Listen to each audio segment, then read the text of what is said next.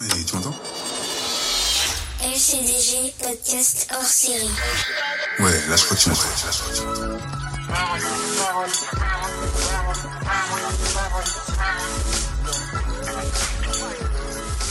On crée un hors-série qui s'appelle justement Ma parole. Un nouveau concept. On va recevoir des gens qui nous donneront leur parole sur des sujets super forts et super sensibles. Je serai juste en immersion avec mes invités et on discutera tranquillement sur le monde qui nous entoure et la trace qu'on veut laisser, qu'on souhaite laisser. Chaque passage plutôt est important. Ma parole.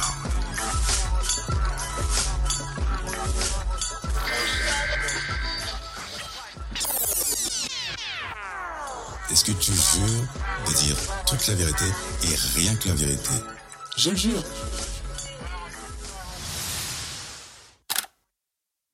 Bonsoir à tous, j'espère que vous allez bien. C'est la première pour le podcast Ma Parole. On est ultra content. On reçoit un invité très important. D'ailleurs, il est à côté de moi. Pas comme Daisy. Pour moi, faut juste le M, le O, D, A, pas besoin de Daisy. Ma culture scripturale, non caricaturable. Que rien ne stoppe pas, même une merde préfecturale. On te met un doigt juste du bout de l'auriculaire, rien de spectaculaire. On dit quoi Moi j'ai des trucs dans mon bag. Me prends pas pour Shaggy, juste moda. Petit petit comme le soda. Mon label, non de code, juice recorder. Arrête tes bêtises, nique pas seulement les métis. Nique le hip-hop français, seulement sans le guerre, l'idée en 13 Je débarque dans ce club, une grosse Rolex au poignet. Si les meufs en sont dingues, leurs mecs eux veulent me soigner. Chaque soir, comme chaque fois que la ville s'endort. Un danger plane déploie ses ailes, tel un condor. Racoleuses, michetonneuses sont venues pour voir. Ce drôle de mec, ce petit nec qui lâche de gros pourboires. S'exprime à l'aide de dictons, la classe de Louis Vuitton. Dehors, un vrai chaos. Des rêves qui ne volent pas haut. Tu voulais voir, maintenant tu sais ce que c'est qu'être marié. Des projets taf de gosse, bref, une vie de salarié. Sorti de mon album, cette fois en roulant solo. Icône de mon blaze, brodé lui sur mon polo. J'entends ces rires sur fond de détresse. Ouais, ouais. Certains s'en vont tandis que d'autres restent. Et il y a ces cris sur fond de détresse. Comme une guerre livrée entre Est Ouest. La rue c'est J'entends ces rires sur fond de détresse. Comment tu vas? Bah écoute, ça va. Voilà, je le présente pas et je vais vous laisser découvrir qui il est. Il va se présenter tout seul. Vas-y à toi. Merci Kevin déjà de m'avoir euh, invité euh, pour pouvoir euh, un peu décrire une tranche d'histoire de la banlieue et du rap français, puisque c'est de ça qu'on va parler principalement.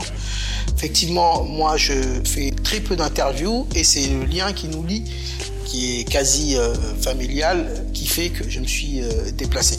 Et c'est aussi parce que tu as créé un podcast avec ta fratrie euh, qui s'appelle Les Chroniques du Gouffre et euh, que outre le fait de dire euh, c'est bien j'adhère etc si on peut euh, euh, participer et amener une forme de contribution on le fait donc voilà, ce sont les raisons pour lesquelles moi je suis là aujourd'hui, mais je n'aspire pas à une forme de notoriété et je trouve finalement l'anonymat très confortable. Donc c'est pour ça que je ne veux pas spécialement être filmé. Mais on va partager effectivement des, euh, voilà, cette tranche euh, de vie que moi j'ai pu vivre sans faire d'accroche-langue. Et donc euh, moi je m'appelle Moda. Pour faire euh, une synthèse dans le rap français, je suis euh, membre fondateur de Ministère Amer, puis ensuite membre fondateur de Moda Edan. Et euh, à la fin, avant d'arrêter, euh, j'ai été euh, membre fondateur de Disque Dur, qui est un collectif avec Danny Dan des Sages-Faux, et avec qui on a fait des choses. Voilà. Donc moi j'arrive de, de Sarcelles. Euh, c'est là où euh, En quelle année à quand, Sarcelles quand j'arrive euh, en 1979, j'arrive à Sarcelles et on est dans une époque qui est antérieure et bien antérieure au rap, hein, puisque le rap arrive en 85. Donc euh, j'arrive dans un environnement où bah, ce qui prédomine, c'est, euh, pour parler musique, c'est le rock, et dans un environnement euh, afro, puisque Sarcelles reste en Ile-de-France, euh, Sarcelles-Garges reste la communauté afro à l'époque et je crois aujourd'hui euh, la plus importante de cette région, de, enfin en tout cas de, de, de l'Île-de-France. Et donc j'arrive dans une ambiance où au, au niveau ethnique, bah, c'est très très afro, même si c'est aussi très hétérogène, parce que contrairement à ce qu'on trouve aujourd'hui dans les grands ensembles urbains, euh, fin des années 70, les immeubles d'habitation, euh, moi j'étais dans un immeuble de 10 étages, on trouvait euh, la dominante, c'était une communauté occidentale, française. Ensuite venait Execo peut-être, mais à Sarcelles, c'était plus la communauté noire qui arrivait en deuxième, une communauté maghrébine, et il y avait aussi après une communauté asiatique, puisque à cette fin d'année, hein, on avait donc des conflits qui se jouaient en Asie. La France, qui est une terre d'Asie, ah, oui, comme on dit maintenant, avait mm. rapatrié beaucoup de Vietnamiens. Et beaucoup de, Vietnamiens donc étaient arrivés euh, sur Sarcelles. On n'avait pas encore d'Indiens, mais à l'époque, fin des années 70, c'était, c'était ce, paysage-là. Et donc, pour reprendre la musique, on arrive dans un milieu ethnique afro, moi c'est celui dans lequel je baigne, mais où tout le monde a une forte euh, dominance. Alors quand je dis afro, c'est aussi bien Afrique noire que Afrique maghrébine. Euh, et, je me retrouve avec des gens qui en fait sont tous euh, des fans de rockabilly. Ils écoutent Bill Haley comment dirais-je, Elvis Presley. Euh, ils écoutent aussi, euh, enfin bon, tous les Fats Domino, tous les, tous les, tous les chanteurs de l'époque. Donc ça, ça, va être la génération, euh, pour avoir un visu, ça va être la génération qu'on a connue plus tard après dans le rap qui s'appelle, enfin les deux acteurs, Johnny Go et Stroyman. Ah ouais, ouais, je pense à eux direct. Voilà, eux, c'est, en fait, c'est ce qui se répand le, le plus. Il n'y a pas le rap et c'est, le rock qui, qui domine pour donner aussi un large, un large spectre mhm. euh, de cette époque, parce que c'est aujourd'hui, c'est vrai que tout ça, ça fait vieillot et on a du mal à imaginer. Euh, moi, j'arrive du Sénégal, euh, comme je le disais tout à l'heure à. Donc, toi, attends, que je reprenne bien, t'es arrivé en 79. Ouais, ouais. Moi, je me rends compte que je suis arrivé avant toi, en fait. Moi, je suis arrivé à Sarcelles en. Attends. 60, 60, 76, je crois. J'avais deux ans quand je suis arrivé. Mais je t'ai précédé. Parce que moi, je nais à Paris 15e en 70. Tu nais à Paris 15e Ouais, et je pars au Sénégal. Et j'ai, je suis né à Paris 15e aussi. Bah, tu vois. C'est voilà. dingue, ça. Et je pense qu'il n'y avait pas d'hôpital à Sarcelles. Mais oui pas... et, et, euh, et, donc, euh, ouais, je pars au Sénégal à l'âge de 1 mois. Je reviens, j'ai, j'ai 9 ans. Voilà. Ah, donc euh, tout à fait, en fait, euh, Paris. Tout à fait. Sénégal moi, après. À Paris, et voilà, Sénégal. Et après, on revient, on est à Sarcelles. Et com comment t'es, toi, en tant que euh, t'as 9 ans. Comment, tu vois Sarcelles, le, paysage par rapport au Sénégal, tout ça? J'ai 9 ans, j'arrive euh, au début, je suis pas à Sarcelles, ah. je suis à Bobigny, euh, hébergé chez de la famille, le temps d'avoir un appartement. Et ça prend deux mois. Je reste à Bobigny. Et Bobigny, c'est beaucoup moins afro au niveau numéraire. Les gens qui, qui, peuplent la ville. Il y a un malaise parce que du coup, moi, j'arrive du Sénégal avec des yeux d'enfant et ça compte. On a un environnement euh, ethnique et puis ben, on est extrait de cet environnement ethnique et on est mis dans un autre environnement. Donc du jour au lendemain comme ça, puisqu'il y a juste à prendre l'avion pour se retrouver dans notre environnement. Mmh. Chez des adultes, on arrive à prévoir ça. Chez des enfants, c'est un peu plus compliqué. Donc j'arrive à Bobigny, je suis étonné, je me dis il y a un temps d'adaptation qu'il va falloir que, que j'ai, etc. Mhm. Et deux mois plus tard, on arrive à Sarcelles. Et là, quand j'arrive à Sarcelles, bah, je m'imprègne un peu plus puisque je retrouve, même si on est en France, je retrouve un peu l'environnement euh, ethnique que j'avais délaissé, que j'avais laissé pardon euh, deux ou trois mois auparavant, mhm. euh, à savoir au Sénégal. Mais Sarcelles, c'est pas le Sénégal et Sarcelles, c'est pas l'Afrique. Donc il y a, il y a un décalage aussi qui va se jouer. Il y a beaucoup de communautés. Euh, au Sénégal, on trouve que des Sénégalais. Sarcelles, on trouve euh, des Haïtiens, des Congolais, des Aïrois, des Sénégalais, euh, que sais-je, des, Ivoiriens, des Guadeloupéens, Martiniquais, etc. Et donc, bah, il va falloir composer avec tout ça. Et, je le répète à cette époque-là, parce que mes yeux ne voient que les gens qui me ressemblent, mhm. mais à cette époque-là, Sarcelles, c'est ah beaucoup. Hein. c'est très mixé. C'est après que des gens vont euh, prendre des, euh, des parcours, des tangentes différentes, mmh. qu'on va se retrouver dans un schéma un peu plus euh, comme ce qu'on retrouve aujourd'hui. c'est longtemps après. Hein. c'est, ça va être à la fin des années 80 qu'on, va voir qu'effectivement, il va y avoir ce côté un peu ostracisé, un peu. voilà. Mais, mais au départ, oui, c'est, c'est, c'est très mélangé. Parce que quand nous, on arrive sur l'avenue en 76, ma mère me dit que on doit être sur toute l'avenue, la seule famille de Noirs avec une autre famille qui était en face. Et, c'était tout, en fait. Et le reste, en fait, euh, comme tu dis, c'était pas très très mélangé. Il y avait que des Caucasiens. pratiquement. Et donc tous mes potes, c'était que des caucasiens et j'avais juste mon pote, le, le Renard d'en face. Tout à fait. Et, euh, et puis, je sais pas à quel moment, je suis trop petit, moi. Je sais pas à quel moment, d'un coup, comme tu dis, hop, euh, à droite, à gauche, j'ai- j'ai des maghrébins, des trucs. Et, et en fait, les communautés, se- les communautés se resserrent et tu traînes plus avec les gens qui te ressemblent, en fait. Tout à Alors qu'en fait, on était tous mélangés. On était tous mélangés. Ouais, ouais.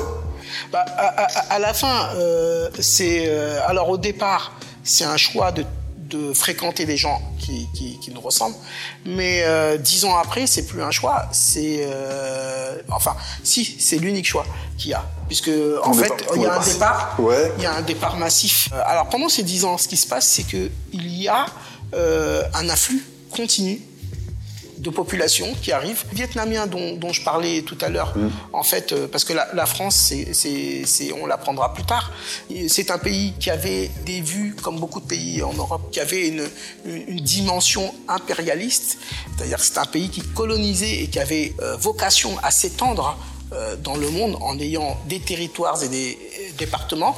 Et donc, les Vietnamiens dont on parle ne sont ni plus ni moins que des euh, Indochinois, euh, l'Indochine. Donc, euh, il y a eu la, la guerre d'Indochine et à la suite de la guerre d'Indochine, on va avoir toute cette population asiatique qui va Ouais. venir.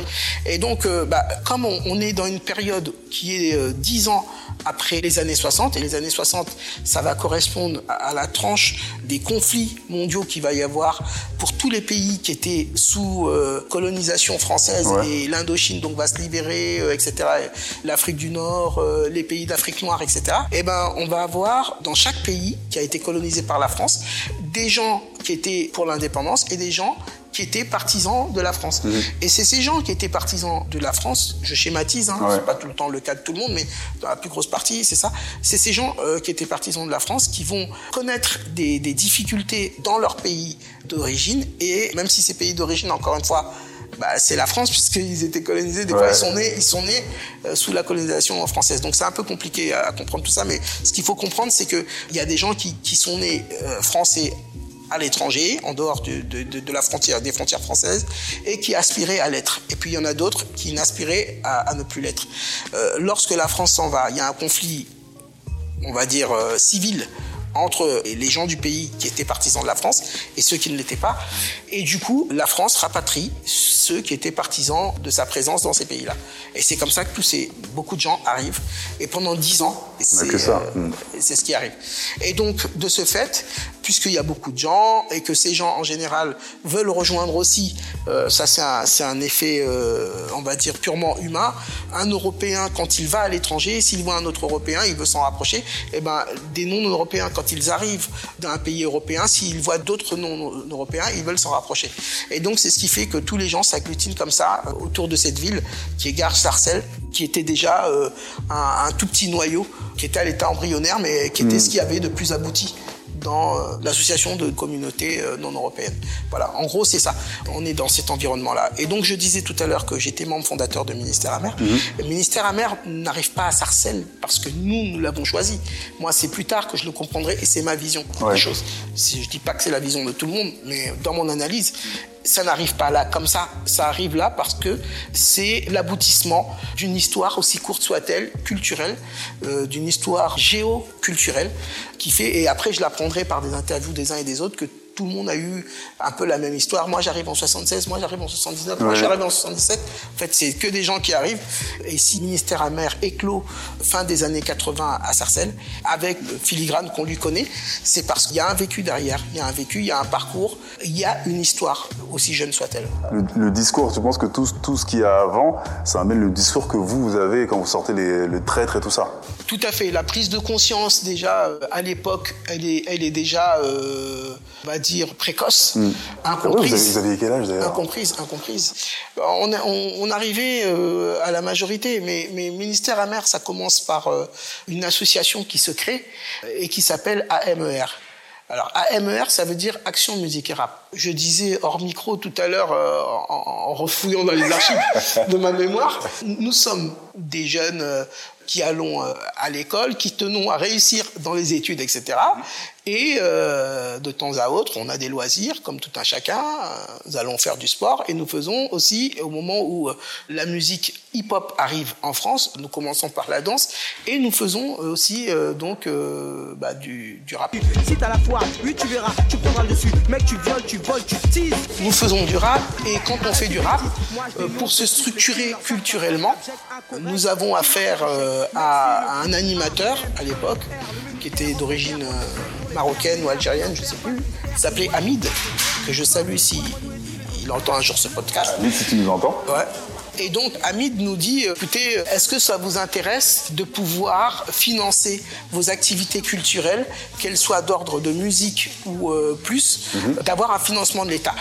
L'État finance ce qu'on appelle des associations. Donc nous entendons parler de- du principe de l'association loi 1901, on est en 85-86. super tôt quand même. Ouais. hein. Waouh Donc il nous dit, il nous prend sous son aile, et c'est pour ça que je voulais le saluer. Ouais. Il nous dit, euh, voilà, euh, il faut savoir que l'État déploie 3 milliards à l'époque de francs. Euh, français, hein, il n'y avait pas d'euros, pour les associations. Et vous y avez tout à fait droit. Ça va vous, euh, vous donner la, la possibilité d'avoir donc une association, un compte bancaire attaché à l'association, avec des sous, hein, des subventions qui tombent, Ouais. pour pouvoir acheter du matériel pour faire votre musique, euh, louer des salles pour pouvoir vous entraîner à danser ou faire ce que vous voulez. D'accord. Donc nous, on trouve ça très bien. Et au départ, donc l'association s'appelle Action Musique et Rap. Et l'acronyme veut que ça, ça donne AMER. Ouais. Donc, Action Rap. Bah, AMER, bon, bah, tiens, ça nous amuse. Ça va moins nous amuser euh, quand euh, quelques semaines plus tard, et là, on, est, on assiste à la genèse en fait d'une prise de conscience, parce que les choses s'imbriquent les unes aux autres. Nous recevons, moi, je suis le président de l'association à l'époque. Et le siège de l'association est à mon domicile.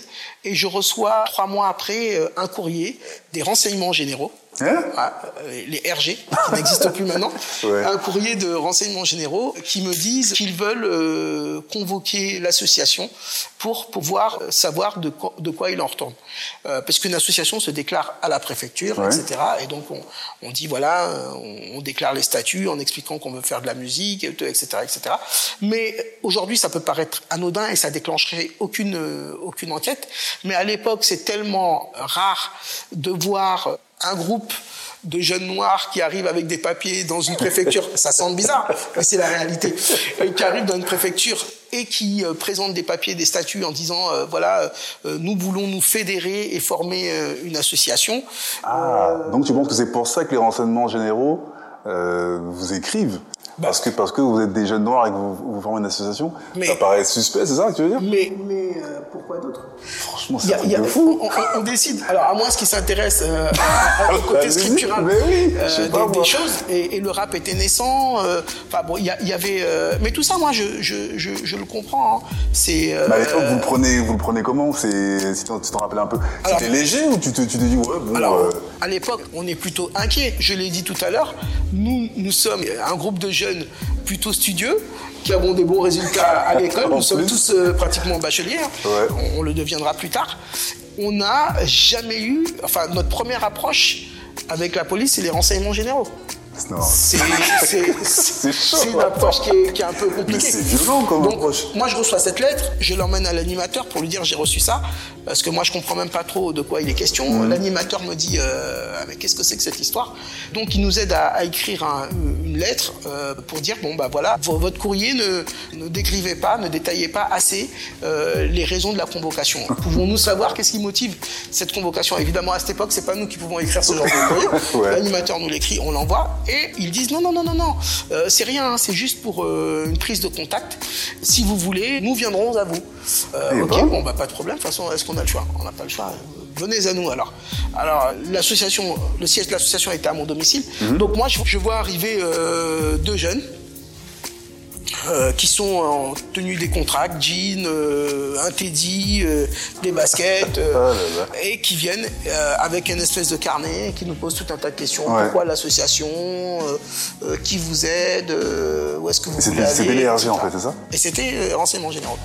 Donc euh, on leur répond et on n'a plus de, on nouvelles. plus de, plus de nouvelles.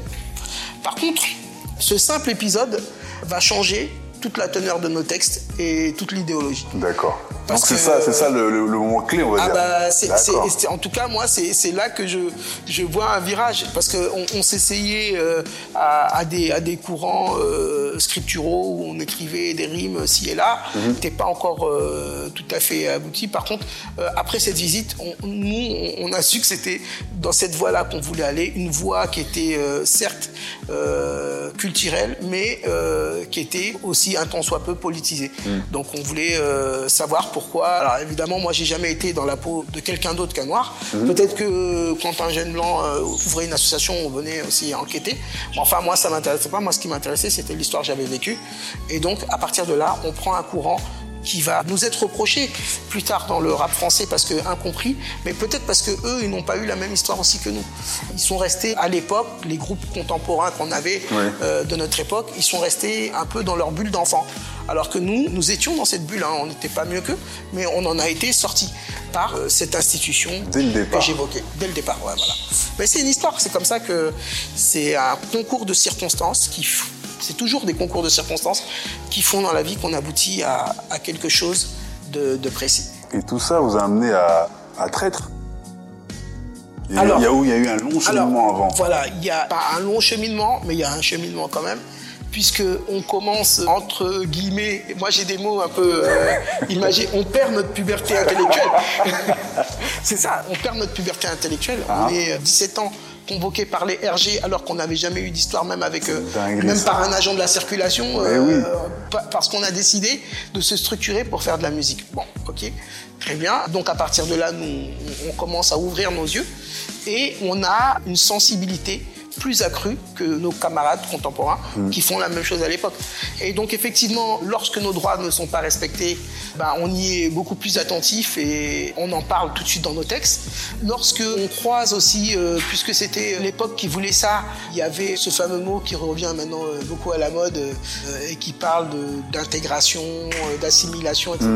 Mais l'époque voulait que si on était amené à faire des bêtises ou soupçonné d'avoir fait des bêtises, lorsque nous avions affaire à deux policiers, dont un qui était euh, de type euh, caucasien et l'autre qui ne l'était pas, et ben celui qui ne l'était pas nous s'affublait toujours alors qu'on était présumé innocent comme la loi le permettait, mais euh, le ouais. prévoyait en tout cas, nous disait euh, voilà, vous voyez, ils ont dit qu'il y avait un noir avec des lunettes qui a fait une bêtise et qui avait un t-shirt blanc, euh, et toi tu as des lunettes et tu as un t-shirt blanc, et, et donc voilà, c'est toi. Et donc maintenant tu te tais parce que à cause de toi, voilà l'image qu'on va avoir de noirs. Bon voilà, donc traître. C'était de ça que ça parlait. Ça parlait du fait qu'on puisse, euh, lorsqu'on avait fait une bêtise ou qu'on avait été soupçonné de la faire, qu'on puisse avoir déjà un, un arsenal répressif sur le dos, mais en plus de ça, on avait aussi cette espèce d'excès ou de complexe d'assimilation que vivaient des personnes qui avaient autorité sur nous, et des fois autorité tout simplement euh, par, euh, par leur statut professionnel, et euh, qui nous faisaient vivre cette autorité. Et c'est comme, même en dehors de ça, je veux dire, à l'école, euh, moi, j'ai eu très peu de professeurs noirs, mais chaque fois que j'ai eu un professeur noir, il m'a dit, je serai plus dur avec vous parce que je veux que vous réussissiez. Mais pourquoi être plus dur? Sois juste plus pédagogique, c'est super. Ouais, Moi, j'ai pas besoin de. Alors, je pouvais pas dire ça à l'époque, j'avais pas encore assez euh, de, de vocabulaire euh, et de répartie euh, intellectuelle pour le faire, mais, mais pourquoi plus dur? Euh, Je serais plus dur. Mais bon, je pense que c'était pas. Que ce soit les flics ou que ce soit les, les professeurs, etc., c'était pas. Je pense que c'était pas au départ un, un mauvais sentiment. C'est simplement que bah, d'un côté, les flics, ils voulaient pas nous voir dans des histoires, les flics noirs voulaient pas nous voir dans des histoires euh, euh, un peu dégradantes et, pas spécialement euh, favorables pour notre futur. Ouais. Et les profs aussi. euh, mais c'était la façon de l'emmener parce que eux, eux-mêmes subissaient aussi sans doute une, une pression de leur côté. Ouais, je pense Voilà, aussi. voilà. Et maintenant, com- comment tu, euh, quand on arrive à traître maintenant, euh, Alors traître, c'est parce qu'on on les, les affublait de ce qualificatif de traître, mais euh, je dois reconnaître qu'il n'est pas, euh, en tout cas moi ma vision a changé sur, euh, ce concept et qu'il n'est pas forcément judicieux ou pertinent d'appeler cette catégorie de personnes traîtres, puisque les points communs ethniques, mais ça à 15-17 ans, on ne peut pas le comprendre, ne justifie pas et ne suffisent pas à ce que tout vous soit euh, acquis ou euh, tout vous soit euh, donné. En gros, pour faire simple, c'est pas parce que quelqu'un a une composante commune ethnique ah, avec toi que tu dois attendre de cette personne qu'elle ne te trahisse pas ou qu'elle ne soit pas un être humain, quoi, en fait. Euh, elle peut t'emmener des bons côtés. Alors quand elle t'emmène des bons côtés, tu dis oui, c'est mon frère. Et, et quand elle te trahit, tu dis ah, c'est un sale traître. Non, c'est, c'est dans ce cas-là, tout le monde, tous les gens qui trahissent sont des traîtres. Mais euh, il n'y a pas plus euh, de traître chez quelqu'un qui te ressemble qu'ailleurs. Ah, donc toi, tu penses qu'à l'époque, vous faisiez cet amalgame-là, peut-être? C'était cet amalgame qui était, qui était fait. Euh, on disait que effectivement les, les dirigeants des pays africains étaient des traîtres parce que euh, ils étaient euh, animés euh, par des intentions qui n'étaient pas bonnes pour nous, alors qu'en fait ils étaient animés par l'appât du gain. Oui. C'était l'argent, hein, c'était pas, que, autre chose. comme tout être humain, tu peux avoir toutes les couleurs que tu veux, même arc-en-ciel, l'oseille, c'est l'oseille. Hein. L'argent reste l'argent. Et puis d'une manière générale, moi j'ai eu donc cette époque de ma vie où j'ai été euh, imprégné peut-être à la recherche en termes de protection du- d'une fibre communautaire. Mais euh, moi, euh, au jour d'aujourd'hui, alors ça fait vieux, vieux jeu et ringard, mais en tout cas c'est l'aboutissement auquel j'arrive vas-y. à l'âge que j'ai et après quand même un demi-siècle passé sur cette bonne vieille terre et j'en remercie Dieu pour ça. Je supporte bizarrement, pas trop, que quelqu'un que je vois pour la première fois m'appelle frère. Moi, je suis, moi, mes frères et sœurs, en fait, ils sont au niveau de l'état civil, ils sont connus. je les connais et mes parents m'ont dit qui c'était. Et le reste, c'est pas, c'est pas des frères et sœurs. Je m'en explique. Moi, mon père, père à son âme, me, me disait déjà à l'époque, et je trouvais que c'était vieux jeu, mais il me le disait hein, à, à l'époque quand il y a eu euh, ministère amer, etc. Il me disait. euh, en fait, il y a une chose qu'il faut que tu comprennes, c'est que le côté idéologique que tu développes dans ta musique et le fait de dire frère, frère, frère, euh, en fait, frère, c'est un non-sens. Bah, comme je discutais avec mon père quand même, je, je lui disais, mais un non-sens, pourquoi? Et il me disait, parce que pour que ça puisse marcher, ce concept, alors moi j'étais totalement fermé. hein. La- L'analyse et la voix va ressortir plus tard. Ah. Et comme bien souvent, quand on est jeune, on, on- on a des écoutilles, on ne veut rien, on veut rien entendre, Ouais. mais avec la maturité, on se met à réfléchir. Euh, il me dit, euh, donc, c'est un non-sens qui va euh, vous conduire à un moment ou à un autre à l'anarchie, parce qu'il n'y a pas la notion de qui est grand frère et petit frère.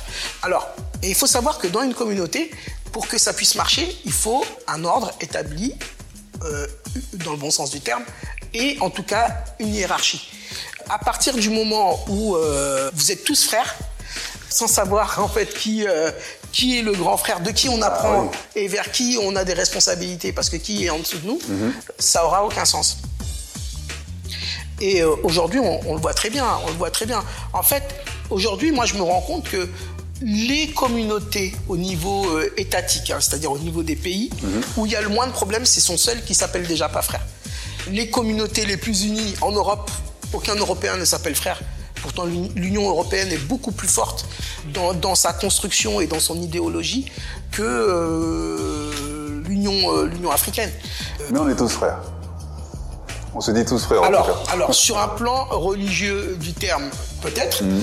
Sur un plan. euh, mais, mais en Afrique, effectivement, tu as raison, on se dit tous frères, Mm. mais euh, il n'y a jamais eu autant de conflits sur le continent que depuis euh, qu'on s'appelle frère. Aujourd'hui, il n'y a pas un continent, de ce que je sais, parce que je ne sais pas tout, qui soit aussi perméable à la déstabilisation. Et j'entends par là le fait que quelqu'un, un tiers, arrive de l'étranger, puisse arriver et s'allier. Je prends un exemple tout simple. Tu prends n'importe quel pays euh, en Afrique euh, qui a élu son, son président démocratiquement. Demain, tu as une poignée de mercenaires qui viennent de je ne sais où dans le monde et qui décident de déstabiliser le pays. Il trouvera ô combien d'acolytes qui sont natifs du pays et qui Ah, l'aideront oui. à déstabiliser le pays. Pourtant, ces acolytes disent que celui qui est au pouvoir est un de leurs frères au niveau ethnique du terme.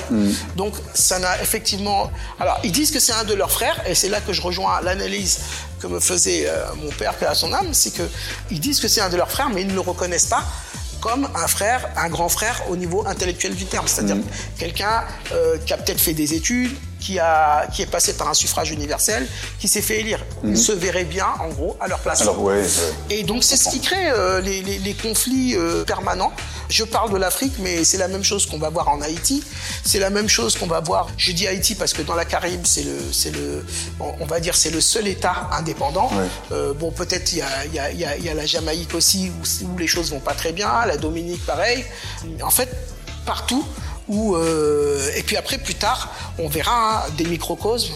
Euh, ça va être aux États-Unis, euh, dans des quartiers où ils s'appellent tous frères, mais ils font, ils se segmentent tous en gangs qui s'entretuent. Euh, effectivement, j'ai eu à aller aux États-Unis. c'est du bro par-ci, bro par-là, mais Même principe. Comme ils le disent et, ils aiment à le dire, euh, mais sache que euh, finalement, euh, même si t'es mon big bro, toi t'es mon, mon, petit frère, n'oublie jamais, et ça c'est une, c'est un dicton américain que c'est euh, Smith et Wesson qui nous mettra tous égaux. Donc euh, non, ça c'est un dicton euh, que j'ai entendu aux États-Unis. Smith et Wesson nous mettra tous égaux, t'inquiète pas. Et donc ça explique aussi la culture américaine Ouais. ou afro-américaine, qui est une culture américaine. Quoi. Parce qu'on dit afro-américaine, mais en fait, ils ont une mentalité très- Américaine. Très, très américaine. Et donc voilà. Bon, après, on, on peut partir sur différentes choses, mais, mais bon, voilà, pour revenir sur, sur Ministère Amer et revenir sur l'idée d'avoir affublé le qualificatif de traître certains traîtres, moi je tiens à dire, euh, après des années, que un, un- traître, euh, ça existe, c'est quelqu'un qui est euh, coupable de trahison. Quelqu'un qui, qui vous trahit, c'est un traître, euh, et quel qu'il soit. Moi, aujourd'hui, euh, quand je suis amené à aller euh, en Afrique ou ailleurs dans le monde, où je croise des gens qui partagent la même couleur ethnique, culturelle que moi, je euh, vois un individu d'abord, ce qui me préserve de toute trahison ou méfait qui pourrait subvenir. Mais il n'y a plus comme avant, comme on faisait avant, on ouvre les portes parce que, euh, voilà, on... euh, La même couleur de peau. On a la même couleur. Voilà. Et comment tu traverses maintenant, toi euh, euh, Parce que Traite, c'est quelle année? 90, 91 C'est 89. C'est sorti le 15 mai 1989. D'accord. Comment tu traverses après, toi, la, la- la décennie qui arrive? Avec euh, ce bagage-là, parce que vous êtes jeune, mais le, le titre que vous avez, il est extrêmement fort. Il résonne dans toutes les banlieues, voire dans toute la France même. Nous, on se prend, on sait qu'on se le prend en pleine poire. On est tous là, on court tous dans le clip, ça coûte, ça tourne dans Ouais, tout ça, ouais, tout. Mais en vrai, on n'a pas conscience de, de l'impact euh, du, du- du- du titre. Euh, les gens qui arrivent, moi, c'est la première fois que je vois des caméras qui arrivent, tout ça, on essaie tous de, de mettre sa tête dans la caméra et tout. C'est comme un petit jeu. Ouais. Mais on ne sait pas qu'il y a une espèce de transition qui se fait, euh, en tout cas, c'est maintenant que je le, je le ressens comme ça, une transition qui se fait entre, comme tu dis, la population qui est en train de changer, en plus à Sarcelles, euh, le ministère Ramner qui se crée, le, le trade qui arrive. Euh, après, pour toi, dans cette expérience-là, dans la, donc la décennie qui arrive, euh, 90-2000, le ministère Hammer, c'est très très court pour toi, en vrai. Parce que tu passes, tu passes rapidement. Parce que là, tu, tu parles de, de recul, euh, mais peut-être que tu avais peut-être déjà les prémices de cet état d'esprit que tu as maintenant, euh, déjà en 90. Puisque comme l'aventure se fait courte, toi, tu passes rapidement. Après, moi, c'est ma- la vision que j'ai de l'extérieur. Tu passes rapidement, j'ai l'impression que tu passes rapidement à autre chose. Les négros de l'avenir comme d'une balle qu'on voit venir. Trop dingue lorsqu'on se projette dans un milieu qui nous rejette. Fait de maisons de scud qui végètent tous les dés à jouer aux fléchettes. Se prennent pour des matchus, vu grosse merde sortie d'un cavu. Ferme ta gueule car ici y a pas de mais. Plus qu'un repas, mon rap un vrai mais. Mon mic fils, mon bras armé. On trempe comme de la gélatine. Si jamais t'as mangé ma thune, pourquoi mes gars sont séchés Eux qui rêvaient des Seychelles. Rien n'est de tout repos. Y a des schlacs qui virent ses repos. La mort est souvent si prétendue que d'autres ne pensent qu'à chiffrer. Jamais dire jamais, même quand y a rien à tamer. Dites-moi donc qu'est-ce la galère? Si ce n'est que ramer. Y a des gens qui ne cessent de canner, des Voilà. choses qui sont programmées, des faits qui ne cessent C'est de tout à fait ça. Et euh, donc, comme tout s'imbrique et tout se tient, faut dire ce qu'il y est. Et si les, les- les personnes sont, sont honnêtes et ne sont pas touchées par de l'amnésie, bah, elles sauront que déjà à l'époque, j'étais affranchi de, on va dire, tout, tout besoin de leadership. J'avais pas besoin qu'on me lead. Euh, J'avais besoin de gens qui avaient mon âge, avec qui on pouvait avancer. J'avais besoin d'échanges, de discuter. Et donc, moi, j'étais déjà un peu plus âgé que Stomy et, et Passy. Stomy a un grand frère qui était plus âgé que moi. Mais Passy avait euh, a plusieurs grands frères, dont un de ses grands frères qui a mon âge. Donc, euh, on- Ah, c'est de la même génération, quoi. Voilà, voilà. On était. Alors, c'est pas. c'est- Je dirais pas qu'on n'est pas de la même génération, parce que quand on dit qu'on n'est pas de la même génération, ça veut dire une génération, c'est quoi? C'est quand euh, quelqu'un est assez espacé de toi pour pouvoir parce que là, même quand on dit euh, les frères et tout, grands frères et tout. Mais une génération, c'est quoi? C'est quand quelqu'un est assez espacé de toi pour avoir un enfant de ton âge. C'est ça une génération. Ah oui. Là, on dit qu'il y a une génération qui s'est faite. Donc, les grands-parents, c'est une génération, les parents, c'est une génération. Et nous, nous sommes une génération. moi, on était espacé de peut-être 3-4 années, je sais pas à quel âge il a exactement. Mais ce qu'il en est, c'est que euh, moi, j'avais pas euh, ma particularité. euh, parce que très peu de gens, en fait, euh, savent pourquoi je suis parti de Ministère Amer. Ouais. Beaucoup de gens, euh, y compris euh, les acolytes, donnent des raisons ça, diverses et variées en disant ouais, il hein. voulait faire son truc, il voulait ci, il voulait ça, il voulait Ah. ça. Il faut savoir que à l'époque, le disque sort, j'ai 19 ans. Je n'ai pas connu que, que la France, donc j'ai connu en, grand- en grande partie euh, le Sénégal. Mhm. Là aussi, j'aime pas dire l'Afrique, c'est un continent qui, qui est vaste. Ouais. Mais j'ai connu le Sénégal. Je vais connaître les, je vais connaître la France. Je, je vais connaître les Antilles.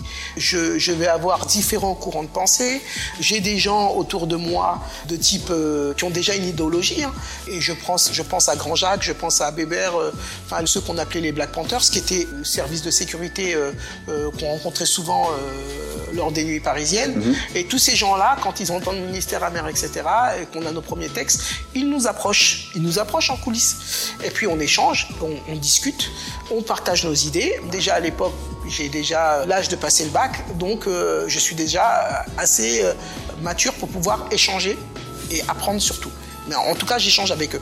Et au moment où j'échange avec eux, euh, plus ça va et plus je m'affranchis.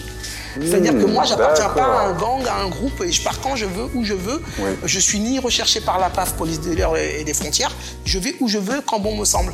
D'autant plus que je prends conscience que j'ai une, une- une histoire où on a, on a souvent été, euh, entre guillemets, et même sans les guillemets, captifs des autres. Et je n'entends pas être captif de qui que ce soit. Et c'est cette liberté, peut-être, qui a, qui a été incomprise. Donc, incomprise déjà sur un plan intellectuel, culturel et après physique. Mhm. Artistique aussi ou pas? Alors, quand je disais culturel, ouais, c'était artistique. Artistique, ouais. Mhm. Et donc, je suis amené à orienter euh, la direction que je veux prendre, ou en tout cas à donner mon avis. Je, tout, le- tout le monde sait à l'époque que je, je donne mon avis. Quoi. Les gens disent oui, euh, il était le leader, Moda était. Non, non, non, j'étais pas leader, j'étais quelqu'un qui donnait mon avis. Si, si j'estimais que telle chose n'était pas bien, bah, on partait pas dans cette direction-là. Et si j'estimais que. En tout cas, moi, je, je m'y associais pas. Je force personne, mais je m'y associais pas, moi. Et donc, euh, quand on est comme ça, on a, on a euh, des fois des obstacles qu'on rencontre. Donc, paix à son âme. Euh, le producteur de l'époque, euh, Marianne Aubeuve, nous rentrons en, en studio. Euh, lui, il a une vision, et, et je peux la respecter, mais c'était pas la mienne. Il avait une vision euh, très clanique des choses. Et donc, en studio, on va rencontrer comme ça des. euh, il veut donner une direction artistique, etc. Ouais. Et donc, c'est pour toutes ces choses. Et aussi, il faut le dire, pour un- peut-être aussi à l'époque, un peu trop d'ego et, et certainement un manque de maturité qui consiste à prendre des décisions un peu trop spontanées et pas assez réfléchies. Je dis, hum, bah écoute, euh, il me dit, euh, il y, a- il y a deux phrases fortes qui arrivent. Je lui dis, écoute, c'est moi qui ai écrit le texte, ça sera comme ça, c'est moi qui le rappe, c'est moi qui déposerai mon nom pour, en tant qu'auteur. Je ne modifierai pas euh, telle phrase. Et ça part sur un truc tout bête. hein. Euh, et il me dit, euh, non, non, mais ici c'est moi qui paye le studio. Et cette dimension, c'est vrai que je l'avais pas à l'époque, euh, de qui paye le studio, la direction artistique, Ouais. etc. Et moi, je commence à en avoir marre. C'est ça ou rien? Et, et moi, de lui dire, bah, ça, ça sera rien. Ok. Il me dit, ah bon, bah écoute, euh, moi je te retiens pas. Je dis, bah encore heureux parce que moi je m'en vais. Et voilà, et je pars comme ça. D'accord. Et je pars comme ça. Tout ce qui a été bricolé autour, c'est du fake.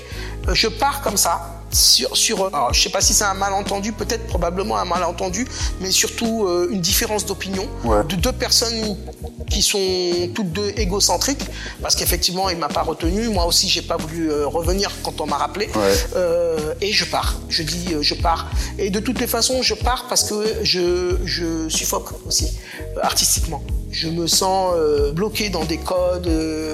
moi, je suis quelqu'un qui lisait et qui lit toujours, euh, quelqu'un qui échangeait. J'ai parlé des Panthers, mais moi, j'ai fréquenté des gens qui étaient euh, même des poètes, qui venaient me chercher euh, bah, de chez moi le samedi, qui me disaient bah, Tiens, viens, je t'offre un verre, on, on va discuter, on refaisait le monde autour d'un verre, et tout, Ouais. etc. À cette époque de ministère amer. Et donc, moi, je pars et euh, quand on m'appelle pour me dire, mais attends, reconsidère ton truc et tout, reviens et tout, j'ai plus envie de revenir. Pas parce que je voulais faire un autre truc, un autre truc, ça veut rien dire un autre truc. Pas parce que ça, parce que je voulais cette chose fondamentale, conserver cette- cette, euh, cet élément fondamental qui est la liberté. et la liberté de penser, et d'agir, d'écrire, de faire ce que j'ai envie de faire quand j'ai envie de le faire, et, et voilà. Ah, donc le groupe te, te, te, te fermait un petit peu, c'est ça Le groupe te fermait, euh, Bah oui, puisque- pas volontairement, mais en tout cas euh, idéologiquement, tout ça Bah oui, puisque quand euh, Mariano dit en studio, t'es toujours celui qui parle et tout, les autres ils disent, ils disent rien. Quand on leur dit des trucs, toi t'es toujours là, tu viens faire ton truc, ton calimero, tatati, tatata. Et, et euh, déjà là, je, je me sens, euh, je me sens oppressé parce que je me, je me dis, euh, il a peut-être raison. Pourquoi les autres ne parlent pas Et, peut-être que c'est vrai, c'est pas ma place. Peut-être que aussi euh, j'ai d'autres choses à voir. Et je voulais en plus. Ah, ex- Et à cet âge-là, tu te penses déjà comme ça ah, Eh mais ben, je, je vais te dire une chose, Kevin. Je sais pas si c'est bien de la dire pour moi ou pas. J'ai 51 ans. Euh, entre 19 et 51 ans, il y a très peu de choses qui ont changé en moi. Parce Ça, que, je te dis, je te l'ai dit, j'ai perdu ma puberté intellectuelle quand on a eu cette, euh, cet épisode et puis d'autres épisodes hein, Ouais. qui seraient trop loin à développer, qui m'ont fait voir qu'il y a un moment où tu passes le cap, t'es plus gamin. Et quand t'es plus gamin, bah, tu vas le rester pendant toute ta vie. Et soit, ouais, ouais. soit tu vas continuer euh, de mûrir, soit tu vas stagner. Mais en tout cas, tu ne redeviendras plus enfant une fois que tu as passé cette, euh, cette- ce, ce cap-là. Et donc, moi, à ce moment-là, et je, tu me poses cette question, mais je reviens Mhm. sur une chose. Quand, quand on dit euh, euh, Kenzie est le manager, l'idéologue et tout, Mhm. Kenzie avait mon âge. En fait, Kenzie, ce qu'il va développer, c'est ce que moi, c'est vos idées en fait. non, non, c'est pas, c'est pas ça que je veux dire. Ce qui, ce qui va développer, c'est propre à lui et propre à eux. Mais il va développer des choses dans le process normal d'un mec de son âge et qui correspond à un mec de mon âge. Oui, ouais, ouais. Et donc moi déjà à cette époque-là, en, en gros pour faire simple, pourquoi quand Kenzie va leader le groupe et expliquer la direction où aller et avec sa façon de penser, Ouais. pourquoi là ça serait ça serait normal? Et moi quand je vais le faire alors qu'on a le même âge, ça serait précoce. Non, à cet âge-là, on a déjà euh, alors je sais qu'aujourd'hui 19 20 ans, ça fait jeune, mais 19 20 ans, c'était l'époque où nos parents ils faisaient leur vie déjà, ils avaient des responsabilités. c'est vrai. Et C'est maintenant qu'on s'est un peu infantilisé. Maintenant, jusqu'à 25-27 ans, quelqu'un s'est toujours pas affirmé. Mais c'est maintenant qu'il y a un problème. C'est pas avant 19-20 ans, c'était l'âge où, on- euh, bah, moi, l'âge où l'armée déjà m'appelait pour être mobilisé derrière le drapeau, j'étais plus un enfant. Donc euh, 19-20 ans, euh, je quitte le ministère amer en, en 91. 91, euh, je recevais des lettres de l'armée sans arrêt. Ils me disaient, euh, viens prendre ton FAMAS. Euh, et donc j'étais plus un enfant. Et donc voilà, on part comme ça. Donc l'histoire du ministère amer, la séparation, elle est toute simple. Euh, c'est aucun problème avec le groupe. Ouais. Un problème d'ego humain avec un producteur que j'ai revu par la suite en plus. Et voilà, euh, comme disait euh, Mobutu Sese Seko, c'est la terre des hommes. Et c'était ça, c'était la terre des hommes. euh, et ça arrêté là. Et je terminerai ce paragraphe en disant que moi, j'étais tranquillement chez moi, ne sachant ce que j'allais faire, quand euh, Kenzie, avec qui j'étais en relation, et, et Getz, je crois, ce jour-là, sont venus chez moi euh, un samedi matin pour me dire bah, tu peux pas rester comme ça, on va aller te présenter un gars, vois ce que tu peux faire avec lui. Parce que même si tu t'entends pas avec Mano, bon, Ouais. vois ce que tu peux. Et, et il m'emmène à Ticarette et je rencontre Dan, Dan. pour la première fois. D'accord. Ouais. Donc l'histoire, euh, il est parti avec des mecs de Paris. C'est faux, tout ça. C'est encore des gens qui ont une vision un peu trop idyllique des choses et qui fantasment. Ça a l'air quand même, comme tu racontes, ça a l'air euh, assez fluide en fait, assez simple même d'ailleurs. Mais c'est et, et c'est naturel. ouais. C'est des choses qui s'imbriquent naturellement. Voilà. Ils me disent tu peux pas rester comme ça. Bon tac, ils m'emmènent. euh, je pars euh, sur Paris. Je rencontre Dan. Dan me dit oui, j'étais le DJ de Johnny Go, euh, donc Johnny Go et Destrelman. Et il Mhm. me dit écoute, on peut essayer de faire un- une chose ensemble et tout. Et puis après, euh, moi, j'ai j'ai mes, on commence à bosser. On n'est pas un groupe. hein. J'ai mes textes. Il aime les textes, on les travaille. Il est plus âgé que moi. Il y a une relation qui se nourrit de ça parce que du coup, euh, il m'explique des choses que lui a vécues quand il était, euh, quand il était adolescent et Ouais. qui m'intéressent et qui se retrouvent dans mes textes.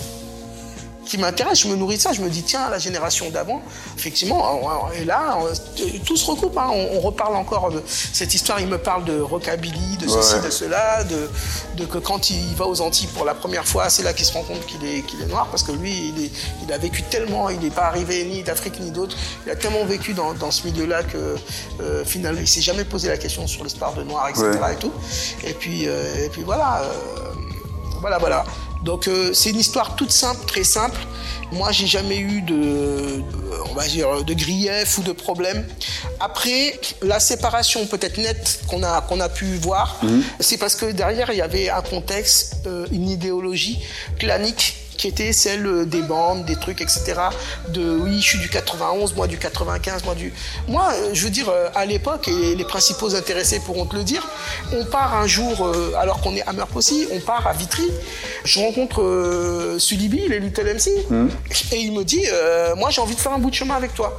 Et, et moi, naturellement, je dis, ok. Il me dit, tu vas devenir un Little. Je dis, mais attends. moi, je suis déjà. C'est déjà mieux que je sois moi, déjà. Au niveau de mon identité. Moi, je fais un bout de chemin avec toi. Et quand je rentre à Sarcelles, on me dit, mais attends, qu'est-ce que tu fous avec les mecs du. Je sais plus, euh, si c'était 9-4, 91, ouais. 9-4. 9-4, ouais. Mais qu'est-ce que tu fous avec eux? Traître